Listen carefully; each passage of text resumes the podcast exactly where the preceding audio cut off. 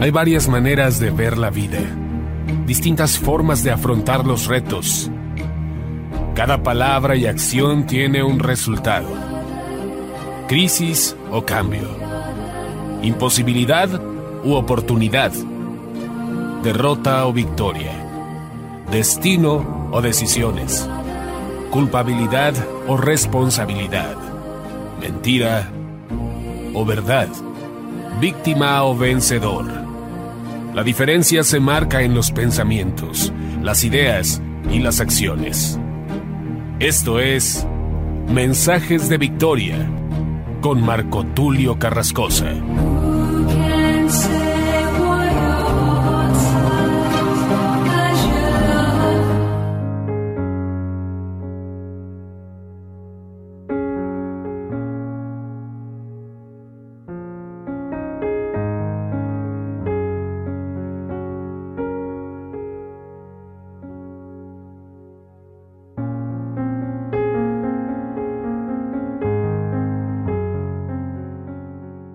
Bendiciones a todos, qué alegría poderles saludar nuevamente a través de la radio, a través de internet.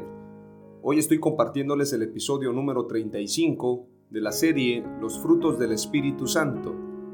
Este episodio es un episodio muy especial porque tiene un mensaje no solamente para aquellos que son recién convertidos, para los que ocupan un ministerio, para los que son parte del liderazgo de la iglesia, es decir, un pastor o un ayudante de pastor, sino es un mensaje para discípulos.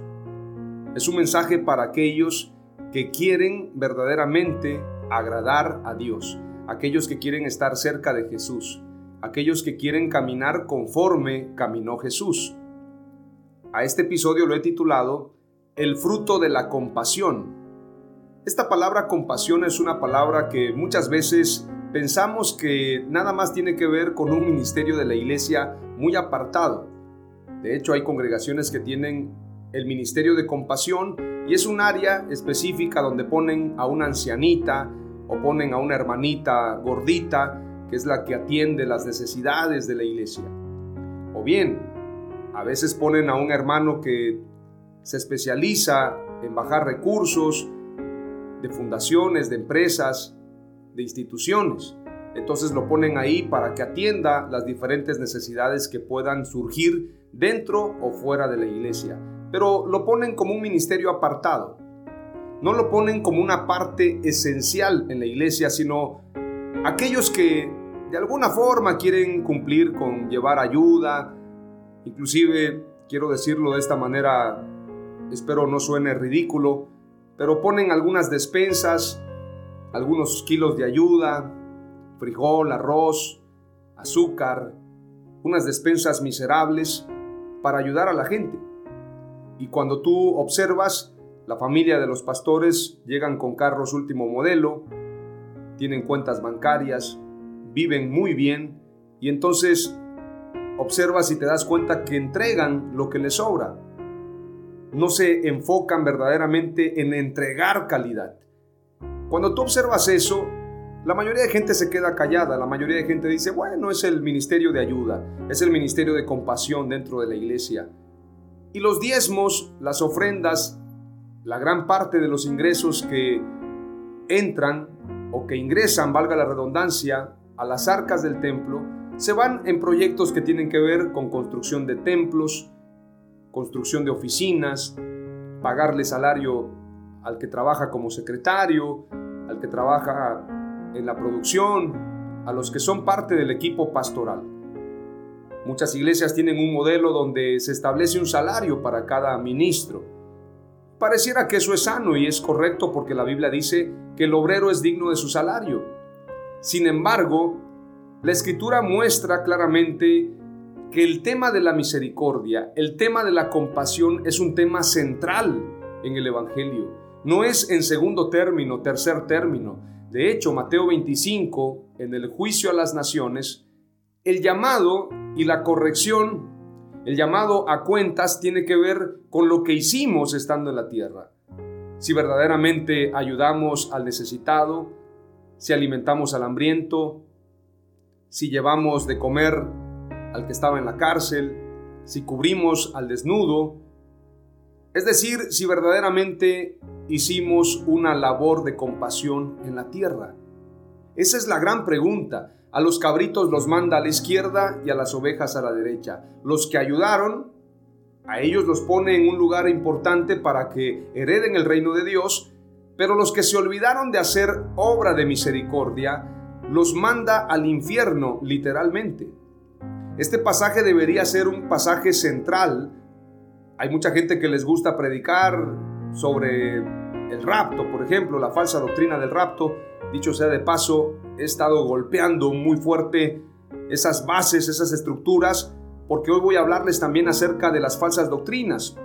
Como parte central del llamado a la gran comisión. Es decir, nuestro llamado es predicar el Evangelio, predicar la doctrina de Jesús y en esa parte vamos a encontrar una gran lucha contra falsas doctrinas. Está en mi corazón producir una película. Ya la tengo en mente y se va a llamar La Última Reforma. Se trata de un personaje que tiene que ver con estos tiempos modernos, en medio de la pandemia y todo esto que está pasando. Es un hombre con muchas debilidades, de mal carácter, tal vez poco simpático, antipático para muchos, un hombre amargado pareciera, pero con un compromiso con Dios ferviente. Este hombre se da cuenta que hay muchos abusos dentro de la iglesia, dentro de las diferentes denominaciones, y de la manera que Martín Lutero coloca, clava estas 95 tesis. De la misma forma, este hombre se decide a levantar una última reforma. Se provoca un gran movimiento revolucionario y de tal manera que dentro de la historia de esta película que queremos producir, este hombre también hace algo muy similar a lo que hizo Jesús y a lo que hicieron los reformadores. Es decir, se levanta en contra del sistema. Se genera una revuelta, hay un gran movimiento y la iglesia empieza a darse cuenta que hay muchos falsos profetas, muchos engañadores que han abusado de la iglesia y han abusado de las ovejas del Señor. La película busca llevar a la iglesia y a la sociedad a un despertar, porque mucha gente se está perdiendo porque expone su mirada en pastores, en ministros, en la gente en los que predican, en los que predicamos. Es decir, yo no estoy fuera de esa línea. Yo también, yo no soy infalible. Es decir, yo también cometo errores y seguramente habrá gente que diga, yo por eso no soy cristiano, porque el hermano se la pasa en debates o es un hombre de un carácter pésimo, yo qué sé. Seguramente alguien me va a criticar. Seguramente alguien va a decir, yo no quiero nada con el cristianismo porque para ser como ese, mejor ni soy cristiano. Seguramente. Sin embargo, es importante señalar que la gente debe poner su mirada en Jesús, no en el hombre. El enfoque de cristianismo es ese, poner la mirada en Jesucristo, no en los hombres. Los hombres fallamos, las mujeres fallan, la humanidad ha fallado desde el principio de la historia hasta el día de hoy, pero el único que no falla, a quien le damos gloria y honra y toda la alabanza es a nuestro Señor Jesucristo. Él es el único santo, Él es el único perfecto, Él es el único digno. Y es importante señalar que el propósito de esta película, y también voy a escribir un libro, y lo estoy contando porque las cosas que se cuentan suceden, las cosas que se sueñan se realizan. No solamente te estoy contando lo que va a ser la película, sino también voy a escribir un libro que tiene que ver precisamente con ese cambio, con esa nueva reforma, lo que vamos a plantear para que las cosas cambien, lo que verdaderamente el Señor quiere para este último tiempo. Hace algunos años, en paz descanse, un hermano y amigo judío mesiánico me dijo, tienes todas las características para ser el Martín Lutero del último tiempo. Y creo que Definitivamente tengo tres cosas que tenía Martín Lutero. La primera, me siento un pecador todo el tiempo. Yo no me siento digno. Martín Lutero se sentía igual. Número dos, no hago equipo, no puedo compaginar con este falso liderazgo que existe en el día de hoy. No puedo hacer comparsa, no hacemos equipo. Simplemente no concuerda lo que ellos predican con lo que predica la escritura y siempre hay un choque porque me doy cuenta y denuncio lo que está mal. Y eso me pone también en un lugar especial para que pueda ser un reformador. Y el tercer punto, en base al carácter de Martín Lutero, es que Martín Lutero estuvo dispuesto a todo para enfrentar a la Iglesia Católica. ¿Sabes? Yo estoy dispuesto a todo, a enfrentar a este liderazgo, a estos mentirosos, a estos corruptos que no solamente se han beneficiado de la iglesia, sino que buscan el reconocimiento de los hombres y no el de Dios. Entonces, más allá de una película, deseo con todo mi corazón que esto se convierta en un movimiento del Espíritu Santo y podamos hacer realidad esta última gran reforma. ¿Y por qué te comento todo esto? Porque al hablar de compasión, tenemos que hablar del deseo ferviente de nuestro Señor Jesucristo por las multitudes, por salvar al mundo. A Él no solamente le interesa una o dos personas, a Él le interesa el mundo entero. Es decir, Él no está enfocado, como muchos predicadores, que se enfocan en saber cuántos agremiados tienen en su denominación. Cuando yo leía aquel pasaje, cuando David hace el censo del pueblo y cómo esto despertó la ira de Dios, solamente por haber mandado a contar cuánta gente estaba bajo su reino, es decir, fue un censo que tenía que ver con la gente que vivía en Jerusalén, quiénes eran, cómo vivían, etcétera, algo muy parecido a lo que hace hoy en día el gobierno. A Dios no le agradó ese censo de David y hubo una situación muy fuerte, un conflicto con Dios que David tuvo que humillarse ante Dios para que no hubiese muerte en Israel. Imagínese por hacer un censo. En la Biblia, por ejemplo, cuando leemos el libro de los Hechos, dice la escritura, y habían como tres mil y habían como cinco mil, es decir, no había un secretario de Igle Crecimiento ahí contando, tenemos 3.998. No había eso, no había conteo de ofrendas, no había conteo de cuánto dinero entró para pro construcción, para pro estacionamiento, bueno, para todo lo que hoy en día se pide en los templos. No había eso. Y había un gran avivamiento y los dineros tenían un uso específico. Esto es parte también de la última gran reforma. Esos dineros se ocupaban para abatir la pobreza y abatir la necesidad dentro de la iglesia. Es decir, esos dineros no eran para que el apóstol Pedro se comprara un carruaje, no eran para que el apóstol Pedro se comprara la túnica de marca de aquella época, porque seguramente habían túnicas de buenas compañías, seguramente habían túnicas de telas especiales. Pedro no se compró la última túnica del momento. Tampoco traía sirvientes, carruajes, sandalias de lujo, de piel de venado, qué sé yo. La escritura dice que aún el apóstol Pedro no cargaba dinero. Cuando sanó aquel hombre cojo de la puerta, le dice claramente, no tengo oro ni plata, pero lo que tengo te doy en el nombre de Jesús, levántate y anda. Estos predicadores modernos de la falsa prosperidad, del falso evangelio de la prosperidad y también que predican mentiras, falsas doctrinas, quieren hacer ver como un ministerio ridículo el ayudar a los pobres, el enfocarse a lo que hacía Jesús. Y entonces los seguidores, que son una especie de loros, una especie de comunidad de masa de idiotas, porque no puedo llamarlo de otra forma.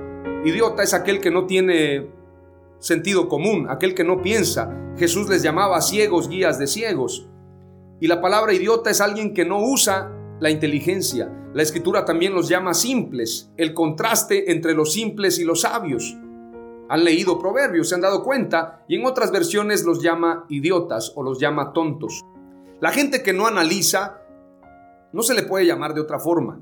La gente que le están mostrando la escritura, le están mostrando la Biblia, donde la Biblia dice claramente que los diezmos y ofrendas tienen un uso específico y no es para que el apóstol se compre su camisa de 20 mil pesos o de mil dólares o de 5 mil dólares, que no es para que se compren un carro Rolls Royce, no es para que tengan jets privados y tú le estás mostrando en la Biblia y la persona te dice, bueno, es que eh, también es bueno que el apóstol viva bien, hay que honrarlo, y le estás mostrando en la Biblia, hermano y amigo, estás perdiendo tu tiempo. Estás queriendo cambiar a una generación que va derecho, escucha bien, derecho a un hoyo profundo. La escritura dice claramente que Jesús decía, dejadlos, son ciegos, guías de ciegos. Y un ciego no puede guiar a otro ciego porque ambos van a caer en el hoyo. Lo que te estoy hablando no es necesariamente meterme en las vidas personales de nadie. Todos cometemos errores, no hay uno perfecto. Pero el pecado de tomar el lugar de Dios, el pecado de enriquecerse con la fe, el pecado de abusar de las ovejas, el pecado de violentar a la iglesia, debe ser uno de los pecados más graves. El ser un falso maestro debe ser un pecado muy grave. Y esto es muy preocupante, porque la iglesia está viviendo tiempos difíciles, tiempos peligrosos. Mientras yo predico este mensaje, quiero decirte que tengo temor y temblor, porque yo estoy lleno de defectos. Soy un hombre, me considero tal vez el más indigno para predicar un mensaje como este. Pero si no lo hago, también tendré una consecuencia. Mucha gente espera a estar perfecta para predicar la palabra. Voy a estar santísimo para poder predicar el Evangelio y ese día nunca va a llegar. Estamos en una lucha día a día, en una guerra espiritual que tiene que ver con muchas cuestiones. Vamos a tener problemas familiares, vamos a tener problemas sociales, vamos a tener problemas en el trabajo, porque esto es una guerra espiritual, amados hermanos y amigos.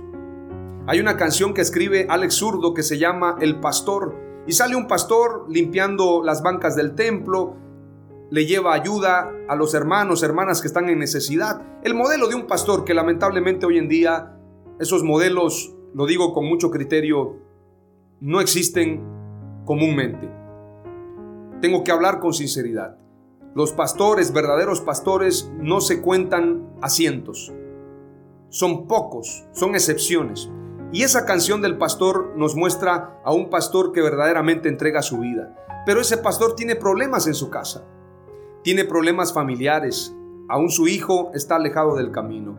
Y la canción de Alex Zurdo dice, no pienses que como pastor no tengo problemas. Yo mismo todos los días tengo que ir a la fuente para que esa fuente me dé vida y yo pueda continuar.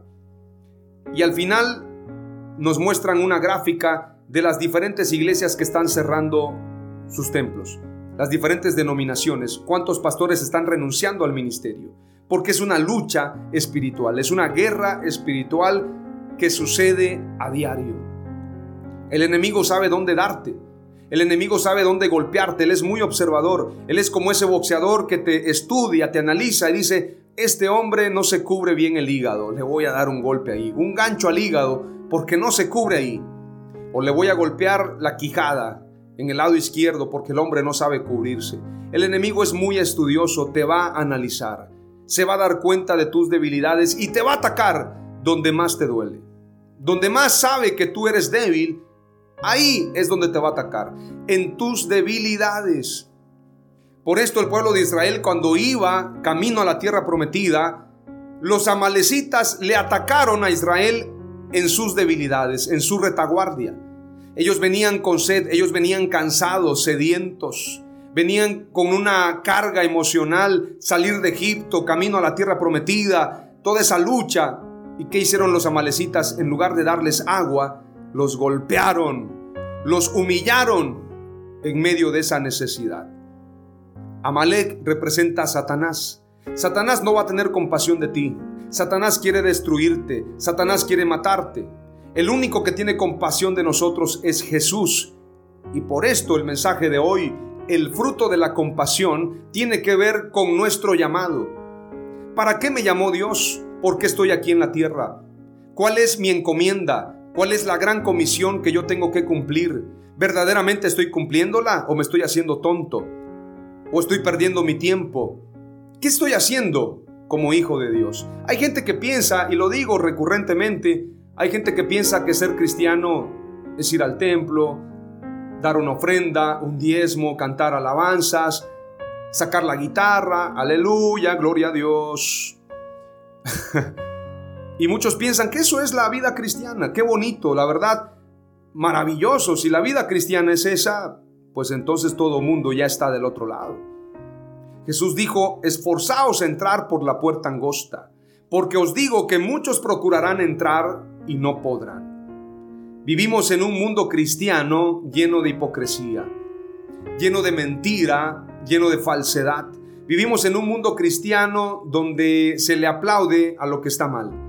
Lo que está bien no es popular. Eso hay que hacerlo a un lado. Lo que está mal, lo que es popular, es lo que normalmente concuerda con lo malo, pero no concuerda con las escrituras. Entonces estamos viviendo un cristianismo donde hay un gran peligro de caer en confusión, de no identificar lo que es bueno y lo que es malo, lo que es ministerio y lo que no es ministerio, lo que es gran comisión y lo que no es gran comisión, lo que pertenece al reino de Dios y lo que pertenece al reino de los hombres. La compasión tiene que ver con trasladar el reino de Dios a la tierra, con cumplir el llamado de Jesús. ¿Sabes que el ministerio de Jesús es el más fácil de hacer? Y alguien me va a decir, ¿cómo crees?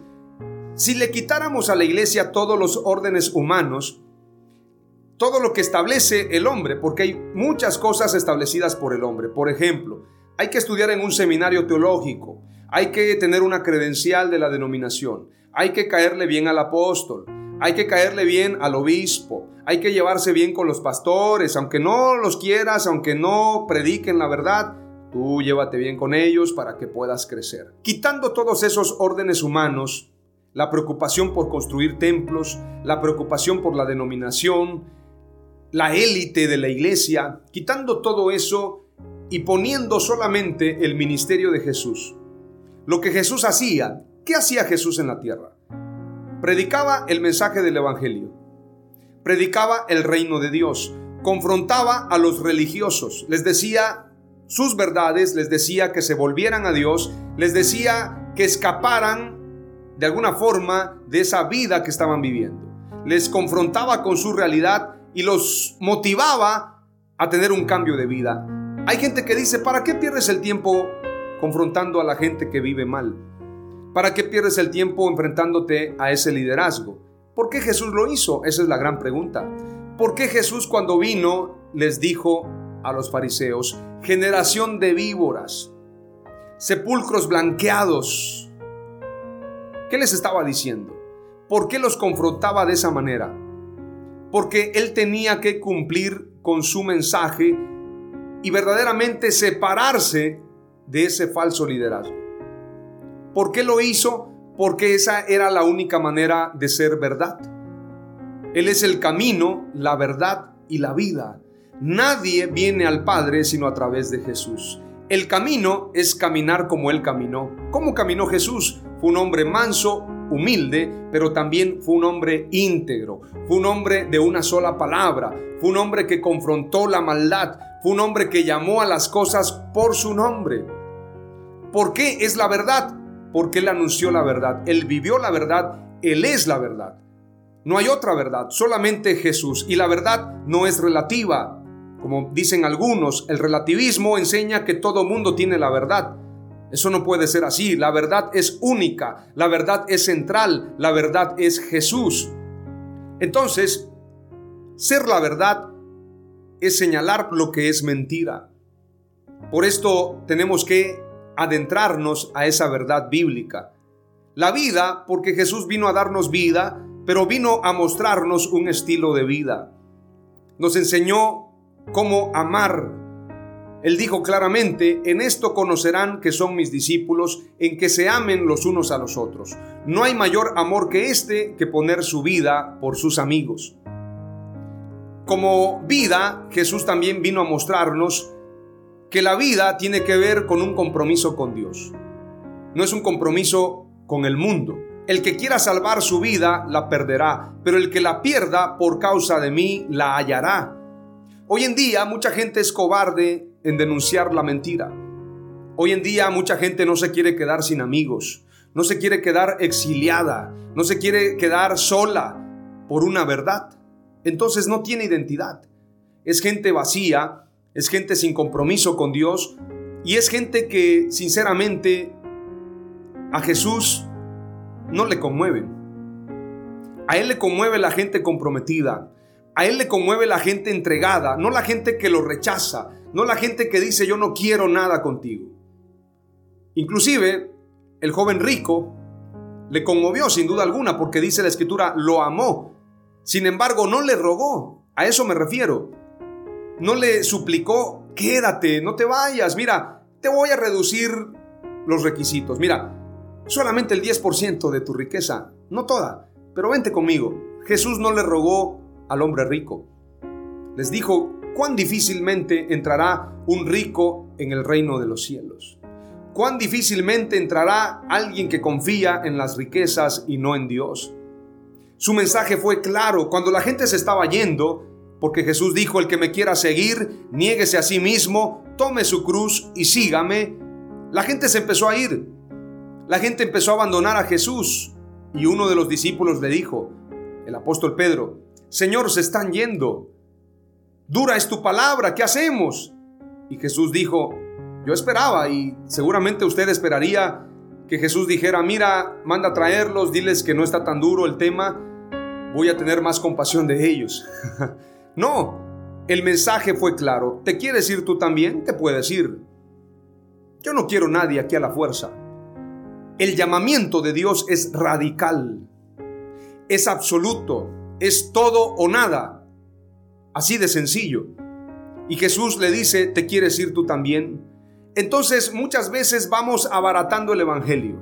Cuando escucho a esos predicadores en las plataformas, en las páginas de internet, predicando, acepta a Jesucristo, date la oportunidad. Se hace un mensaje como Jesús suplicando, por favor, acéptalo. Claro que Jesús ama y Jesús quiere bendecirte. Sin embargo, el llamado es arrepiéntete porque el reino de Dios ha llegado. Vuélvete a Jesús porque Dios quiere recibirte, pero Él no quiere que te pierdas, Él no quiere que tú te condenes, Él no quiere que te vayas al infierno, Él quiere salvarte. Pero no es un mensaje de súplica. Si ya hiciste la oración, ya eres salvo. Si has repetido esta oración, quiero decirte que ya eres salvo, como si fuese algo mecánico, como si fuese un Dios robot. Ya dijo la oración, sí, ¿cómo la dijo? ¿La dijo bien? Ok, le ponemos ahí enter exit. Bueno, no, no exit, sino más bien eh, congratulations. Hizo la oración correcta, es salvo. No es así. Hay algo más allá de cuestiones que tienen que ver con órdenes humanos. Hay algo más que se llama identidad, compromiso, entrega total, pasión. Ser un apasionado por Dios, estar entregado absolutamente. Y no con esto quiero decirte que un apasionado por Dios es una persona perfecta. Las personas apasionadas por Dios pueden ser los más imperfectos, los que más luchan con su carne, pero en el fondo tienen un compromiso radical con Dios. Te puedo mostrar muchos ejemplos. En la Biblia, Moisés, por ejemplo, Moisés rompe las tablas. ¿No han leído el pasaje cuando Moisés les hace beber a los judíos agarra el becerro de oro, lo funde y les hace que beban ese, ese, ese oro fundido, ahora se lo van a comer. Usted lee ese pasaje y dice, wow, ese no es el Moisés que yo esperaba. O cuando, por ejemplo, ve a Nehemías arrancándole la barba a los que habían tomado mujeres que no eran judías, mujeres paganas. Les arranca la barba literalmente. Cuando usted ve a Pedro cortándole la oreja a Malco. No piense usted que quería cortarle la oreja. Le quería quitar la cabeza de una vez. Pero seguramente Malco también sabía defenderse, entonces esquivó la espada y le cortó la oreja. No estoy justificando a los que tenemos problemas de carácter, porque quiero confesar, tengo un problema de carácter en lo personal. Digo si es un problema o una cualidad, porque hay gente que me dice, ese es el carácter que Dios quiere que seas aguerrido, que seas un hombre de carácter. Y hay otros que dicen, ese es tu mayor defecto, pueda ser ese mi talón de Aquiles. Sin embargo, yo estoy convencido que el carácter tiene mucho que ver con nuestro compromiso con Dios. ¿Por qué Moisés rompió las tablas? Yo tengo mi teoría sobre el tema. Las tablas decían claramente que los que violentaran esa ley no tenían entrada. Entonces algunos piensan que él rompió las tablas de coraje. Creo que fue coraje, pero también las rompió porque no había evidencia de pecado. Si, si la ley dice claramente no tendrás ídolos y el pueblo violentó esa ley, por lo tanto eran acreedores de un juicio. Cuando Moisés rompe las tablas, prácticamente no hay ley que los condene, porque las tablas se rompieron. Entonces mi teoría es que no solamente rompió las tablas por coraje, sino también para de alguna forma librar a ese pueblo. ¿Por qué lo digo? Porque Moisés se pone delante de Dios y le dice, ráeme del libro, pero no quiero que destruyas a ese pueblo. Es decir, sácame del libro. Imagínate, esto es ser radical. Sácame del libro, pero no destruyas a este pueblo. Entonces yo sí creo que Moisés amaba tanto a ese pueblo que por eso cometió muchos errores. Hay otra teoría que tengo. Cuando Eva peca, seguramente, y las llamo teorías porque esto no es doctrina, esto es una teoría, esto lo digo de mi corazón, de mi pensamiento. Cuando Adán se da cuenta que Eva pecó, Adán pudo haberle dicho al Señor, Señor, mira esta mujer, fue a pecar, comió del fruto que no debía comer. Por lo tanto, Señor, te pido que me traigas otra Eva mucho mejor que esta y esta la saques del Edén. Pero no, Adán amaba a Eva y comió del fruto con ella le obedeció más a su mujer, más a su amor por ella que lo que era correcto delante de Dios. Y por eso los dos fueron echados fuera. Esto es tener pasión, esto es tener una entrega total. Es decir, Adán entregó su vida por Eva. Moisés entregó su vida por el pueblo. David se enfrentó a Goliat sin importarle lo que pasara con su vida. Le importó más el pueblo de Israel. Esos son los apasionados por Dios. Esos son los que tienen compasión. Por esto Jesús dijo, por esto Dios dijo, Jesús es Dios, obviamente lo estoy diciendo en este contexto, pero quiero ir al Antiguo Testamento. Dios llama a David hombre conforme a su corazón. He hallado a David mi siervo conforme a mi corazón. Algunos piensan que David era conforme al corazón de Dios porque David cantaba salmos, porque David era humilde, porque David se arrepintió. Eso no quiere decir que era conforme al corazón de Dios. David era conforme al corazón de Dios porque David estuvo dispuesto a dar su vida peleando con osos y leones por salvar a las ovejas. Entonces Dios dijo, Él es conforme a mi corazón porque entrega su vida por las ovejas. Eso es tener pasión, eso es entregar la vida, eso es tener un corazón conforme al de Dios. Por esto David era conforme al corazón de Dios. Los profetas entregaron su vida. Los apóstoles entregaron su vida. Pablo entregó su vida. El apóstol Pedro se dice, según la tradición cristiana, que Pedro fue crucificado de cabeza. El apóstol Pablo se dice que fue decapitado. Otros fueron apedreados, como Esteban. Eso es tener pasión. Pero una iglesia que promueve que tú y yo vamos a salir en un rapto y no vamos a enfrentar esa gran tribulación y ese choque contra el anticristo, ese choque contra la mentira, es una iglesia que está entonces enfocada más a los privilegios. Si los apóstoles entregaron su vida, si los profetas entregaron su vida, si Jesús entregó su vida, entonces la iglesia moderna tiene que entregar su vida. Pensamos muchas veces que tenemos más privilegio, Pensamos que el Señor tiene en gran estima a su iglesia, que no pasaremos por estos momentos difíciles. Recordemos claramente que Jesús dijo, llegará el día que serán entregados por causa de mi nombre. Llegará el día que unos se traicionarán a otros. Llegará el día que tendrán que huir a las montañas en Mateo 24. Cuando vean todo esto, es momento de huir. No bajen a traer su CURP, no bajen a traer sus credenciales, no bajen a traer su teléfono, no bajen a traer sus documentos. Huyan a la montaña. Y este mensaje no es solamente para los judíos, es un mensaje para la iglesia en general. Porque la iglesia va a enfrentar esa gran persecución que fue profetizada no solamente por el profeta Daniel, sino también por nuestro Señor Jesucristo. Y ahí se va a ver el que verdaderamente es apasionado por Dios, el que verdaderamente tiene compromiso con Dios o solamente tenía compromiso con la denominación. El que tenía compromiso con Dios o solamente creía que era un cristiano. Es ahí donde va a ser probada la fe. Aquí se muestra, dice Apocalipsis, la paciencia de los santos.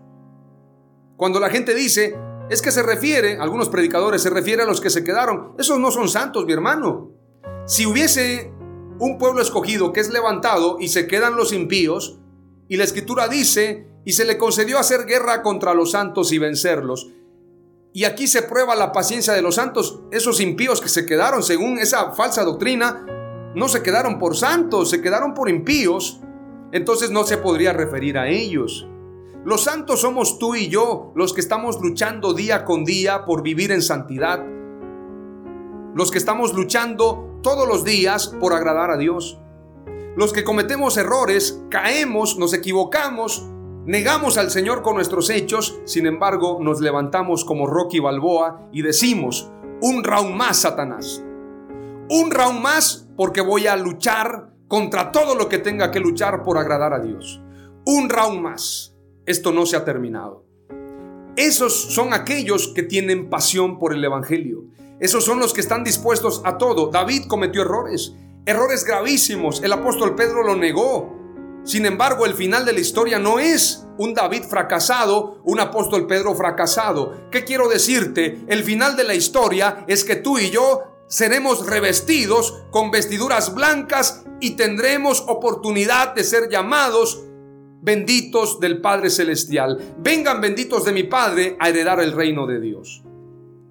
Para esto tenemos que reconocer nuestros errores, tenemos que reconocer nuestras fallas, tenemos que reconocer que vivimos con circunstancias difíciles, con circunstancias que nos impiden avanzar, pero estamos en una renovación. Hoy podemos cantar ese canto que canta Marcos Witt, ese canto famoso, renuévame, renuévame cada día, Quiero ser renovado conforme a tu espíritu. Quiero ser un apasionado, pero no quiero acomodarme al sistema. No quiero acomodarme al camarote de Jonás, el camarote de la tranquilidad. ¿Para qué me meto en camisa de once varas? Decían los abuelos. ¿Para qué le busco tres pies al gato si tiene cuatro? Mejor me la llevo tranquilo. ¿Para qué me meto en temas que ni siquiera me traen beneficio? Aquel día no seremos juzgados solamente por lo que hicimos, sino por lo que no hicimos. Si te quedaste callado, si fuiste convenenciero, si predicaste lo que estaba de moda, eso va a ser llamado a cuenta en aquel día. Jonás estaba muy tranquilo. Es problema de los que están ahí en Nínive. ¿Yo qué culpa tengo? ¿Yo qué culpa tengo como Jonás de tener que lidiar con ese pueblo de Nínive? Sin embargo, la tempestad se desató porque Jonás se quedó callado. Jonás iba en el camarote. Jonás iba muy tranquilo. Como mucha gente está en los templos, tranquilos, no pasa nada. Este mundo se está perdiendo. Tú y yo nos vamos en el rapto, mi hermano, y este mundo que se pudra. Que el presidente Joe Biden se pudra. Que los presidentes de Rusia, Putin y el presidente de Corea del Norte, ese gordito que por cierto anda amenazando con bombas, que se pudre ese gordo también y yo me voy en el rapto. Una iglesia mediocre, amados hermanos. Una iglesia sin impacto. Una iglesia que no es luz, que no es sal. ¿Qué es entonces? Si no es luz, si no es sal, si no está cumpliendo con la gran comisión, ¿qué es? Tal vez es un club, tal vez es un movimiento, tal vez es una organización, pero no es iglesia. Iglesia es la que muestra la Biblia, Iglesia es la que cumple con la gran comisión. Iglesia es la que dice la verdad. Iglesia es la que enfrenta el pecado y la mentira, especialmente dentro de la iglesia. Iglesia es la que busca precisamente una reforma. Iglesia es la que le da el primer lugar al Espíritu Santo. Iglesia es la que dice no quiero agradar a los hombres sino agradar a Dios. Esa es la iglesia. La pregunta es, ¿tú y yo somos iglesia? La pregunta es, ¿estamos cumpliendo con la gran comisión? ¿O nos estamos haciendo tontos? Porque si nos estamos haciendo tontos, entonces, pues bueno, hay que hacerse tonto a lo mejor yendo a la playa, a lo mejor yendo a, la discoteca, no sé. Porque si te estás haciendo tonto, eres un tibio, eres peor que un mundano. porque el tibio será vomitado de la boca de Dios. El mundano no quiere nada con Dios.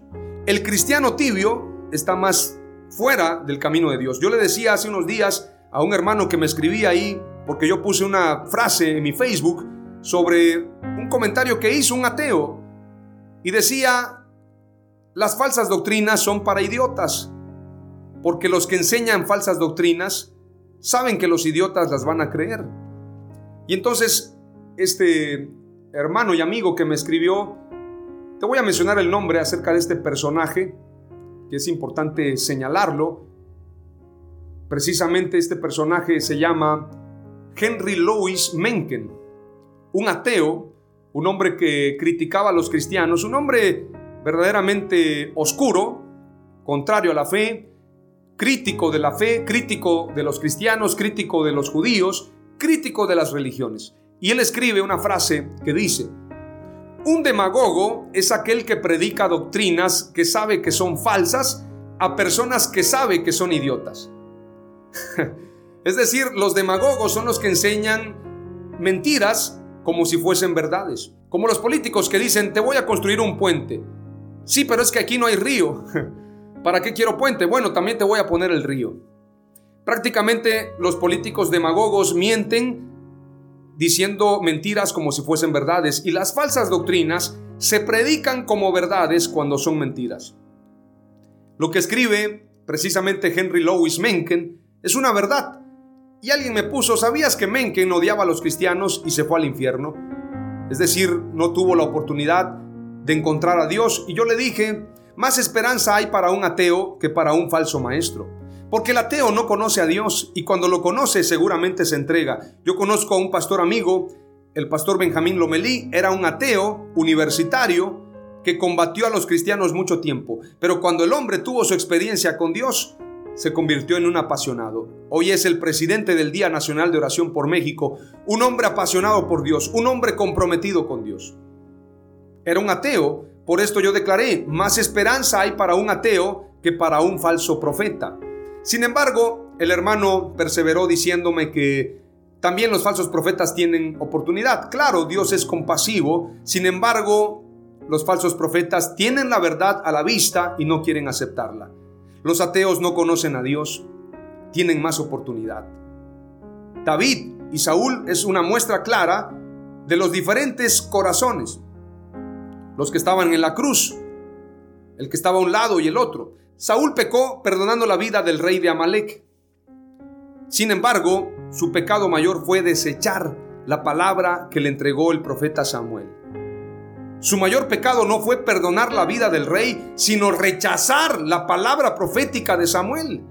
Porque como pecado de adivinación es la rebelión y como ídolos la obstinación, por cuanto tú desechaste las palabras de Jehová, Dios también te desecha para que no seas rey. Es decir, Saúl fue desechado por él rechazar la palabra de Dios. Mucha gente piensa que las doctrinas se pueden rechazar, es decir, esta doctrina no me gusta, esta no me parece bien. Van acomodando como un rompecabezas, van acomodando como una casa las falsas doctrinas y dicen, esta me gusta, esta habla de prosperidad, gloria a Dios, voy a ser próspero. ¡Wow! Esto me gusta que Abraham era riquísimo. Me gusta que el Señor me da el poder para hacer las riquezas. ¡Wow! Me gusta que el hombre de Dios viste espléndidamente y van acomodando. A ver, esta no me gusta. Ah, me gusta esta que al pastor se le puede decir papá. Y, y, el apóstol Pablo era papá también de Timoteo.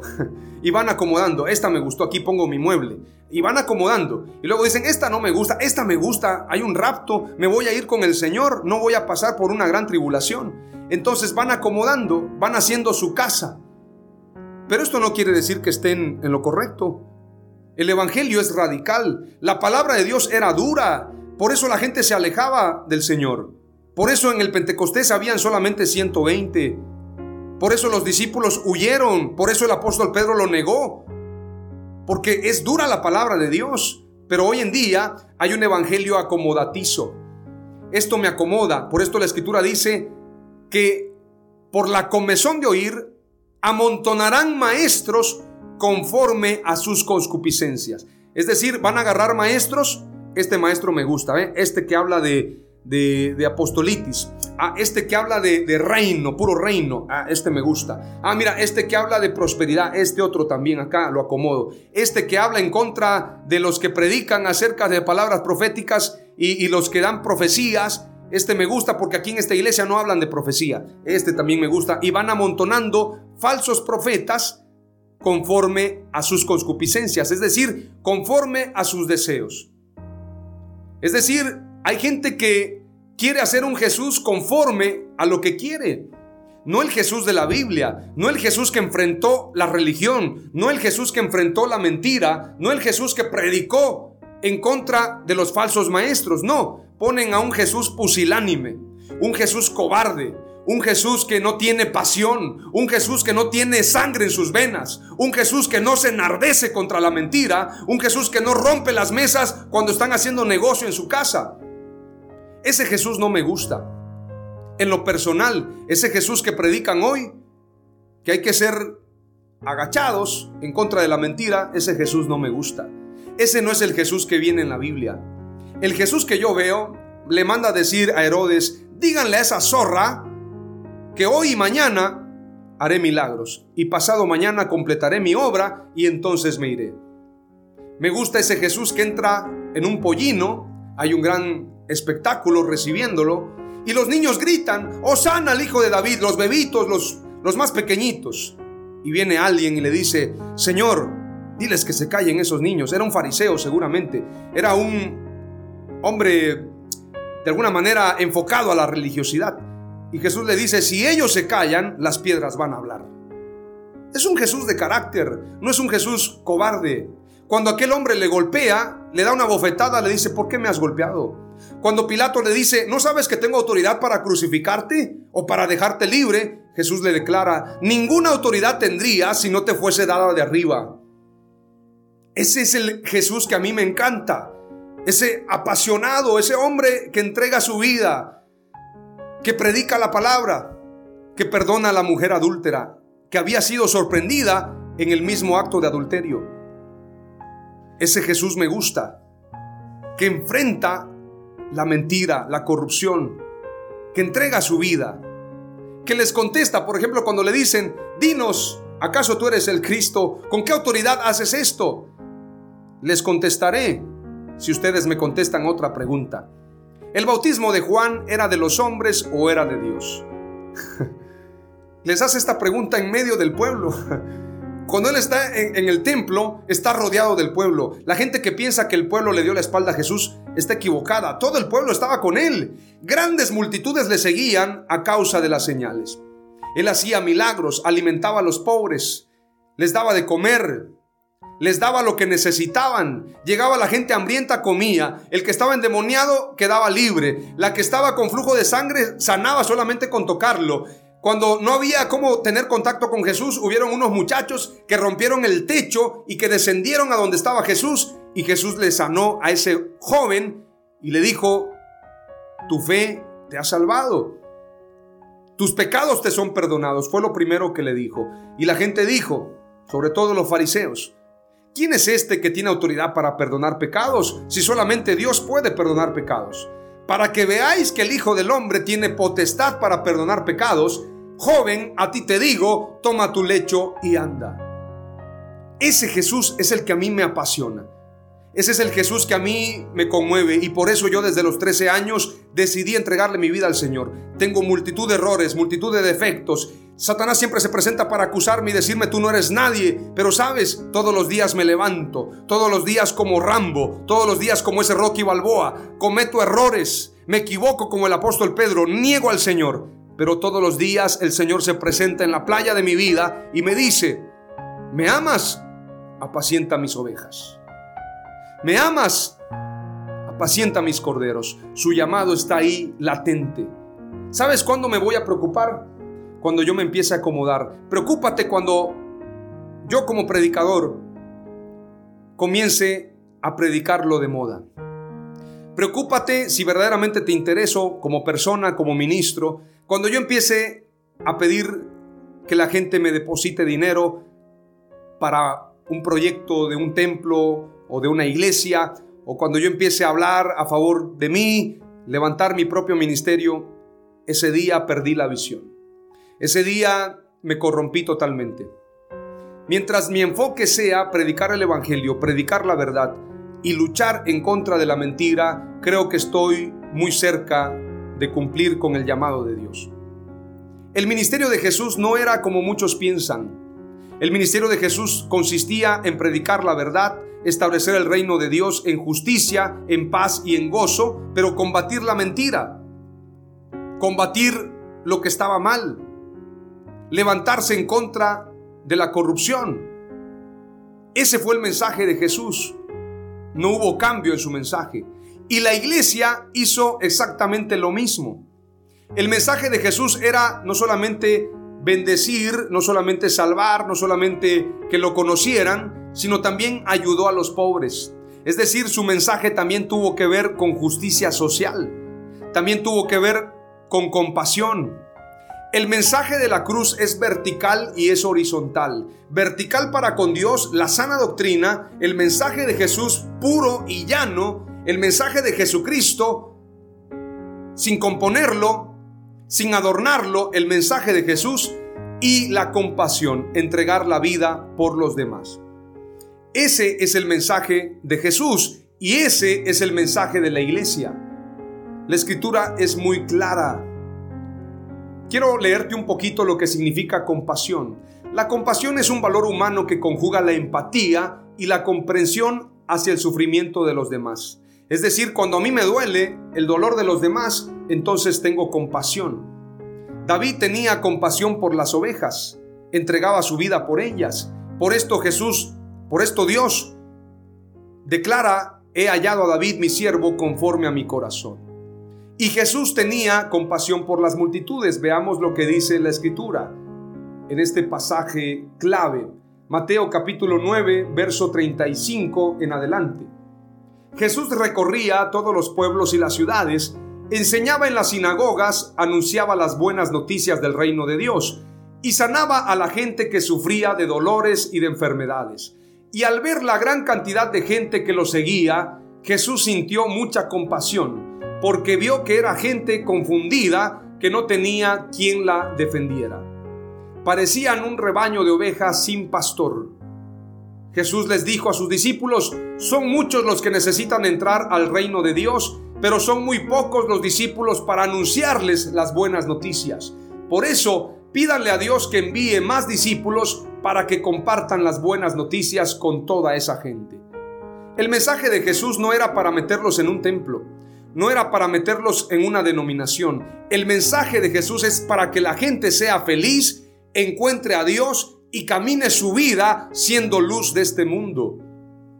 Felipe le predicó al etíope y la escritura dice que una vez que le predicó no se volvieron a ver jamás. Yo no veo a Felipe pidiéndole datos. A ver, etíope, dame tu número celular, tu WhatsApp, dame tu correo, para que alguno de los hermanos diáconos te visite. Digo, eso es bueno, pero no es lo esencial. Los templos no son esenciales, lo he dicho una y otra vez. Las denominaciones un día van a acabar. Cielo y tierra pasará, pero su palabra no pasará. Peter Wagner, el fundador de los movimientos apostólicos, lo llaman el padre de los apóstoles en Latinoamérica y en Estados Unidos. Peter Wagner en un libro y en un congreso está documentado, en un congreso declaró Llegará el día, y el Espíritu Santo me lo ha dicho, llegará el día en que se van a acabar las denominaciones y solo quedará el movimiento del Espíritu Santo.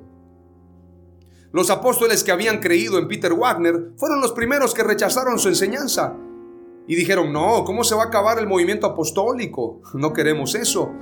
Cuando la iglesia no le entrega el púlpito, no le entrega el movimiento al Espíritu Santo y son los hombres los que gobiernan, ahí hay error. Ahí ya no gobierna el Espíritu Santo.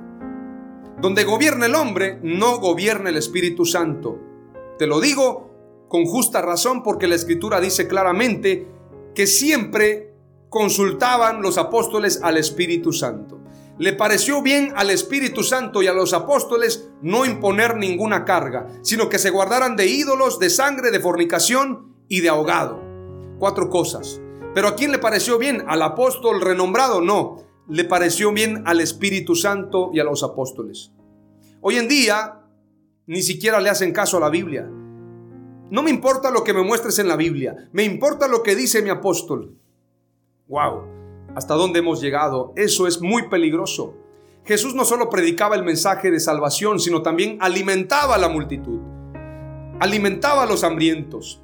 Jesús predicaba, sanaba enfermos, limpiaba leprosos, resucitaba muertos, liberaba endemoniados, alimentaba a la multitud.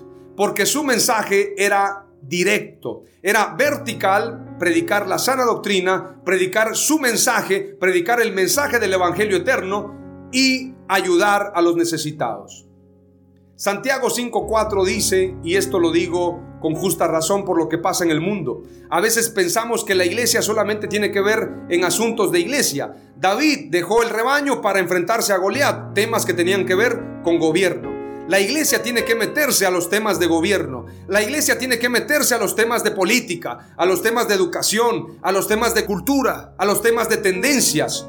Tenemos que hacerlo porque somos luz y sal de la tierra. Veamos lo que dice Santiago 5.4 y recordemos que después de la reforma hubo un renacentismo en el mundo. Hubo un movimiento de inteligencia porque la palabra de Dios es luz, es verdad. La ciencia aumentó. Los cristianos no somos gente tonta. Tontos son los que creen falsas doctrinas.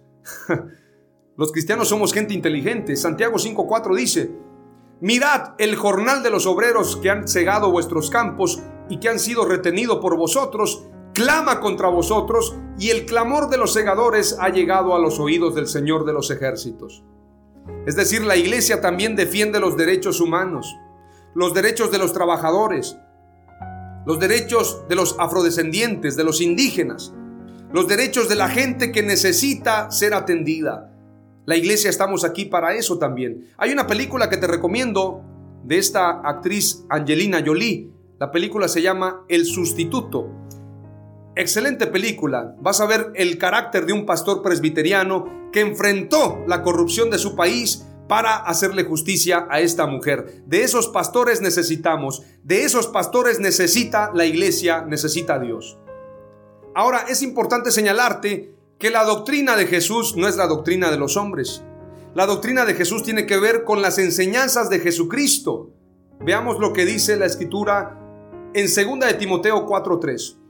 Porque vendrá tiempo cuando no soportarán la sana doctrina, sino que teniendo comezón de oídos, acumularán para sí maestros conforme a sus propios deseos. Es decir, los amontonan, los, los van juntando. A ver, este maestro para acá, este otro maestro gordito aquí también. Este maestro me gusta, habla mucho de dinero. Este también habla mucho de prosperidad. Este también habla de viajes a Israel. Oh, wow, poderoso. Este habla sobre paternidad. Amontonan sus maestros conforme a sus concupiscencias. Segunda de Timoteo 4.3 es lo que acabo de leerte, pero mira lo que dice Primera de Timoteo 6.3. Primera de Timoteo 6:3 dice, si alguno enseña una doctrina diferente y no se conforma a las sanas palabras, las de nuestro Señor Jesucristo, y a la doctrina que es conforme a la piedad, está envanecido.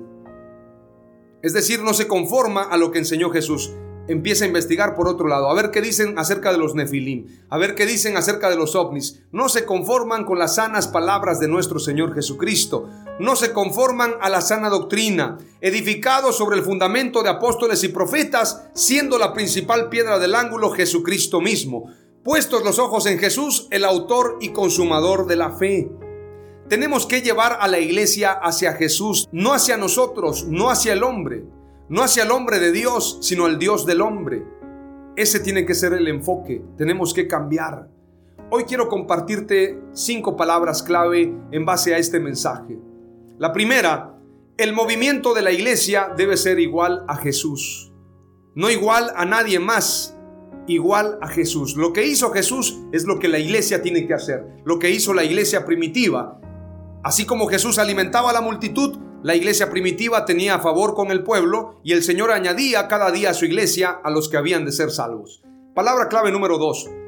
La misión de Jesús fue como la cruz, vertical y horizontal. Vertical, la sana doctrina, horizontal, la compasión. Eso es ministerio. Si no hay compasión, no hay ministerio. Si no hay compasión y misericordia, no estamos cumpliendo con el llamado de Dios, con la gran comisión. Palabra clave número 3. Lo vertical es el mensaje de la doctrina de Jesús. Número 4. Lo horizontal es la acción de compasión al mundo. Y número 5. Lo más poderoso de la cruz es el centro. Es el darle la gloria a Jesús. El movimiento de la reforma protestante, las cinco solas. Sola escritura, sola fide, sola gratia, sola ideo gloria, solus Christus. No las dije en orden, pero estas cinco solas tienen como enfoque poner a Jesús en el centro. Sola escritura, solo la escritura nos habla de la verdad. Sola fide, solo por fe. Sola gratia, solo somos salvos por gracia. Solus Christus, solo Cristo salva. Sola ideo gloria, solo a Dios sea la gloria. El enfoque es Jesús, Jesús es el centro. Con esto termino. Si en la iglesia Jesús no está en el centro y está un hombre, un apóstol, un profeta, un pastor, un obispo, esa no es iglesia. Jesús tiene que estar en el centro. Aleluya. Gloria a Jesús.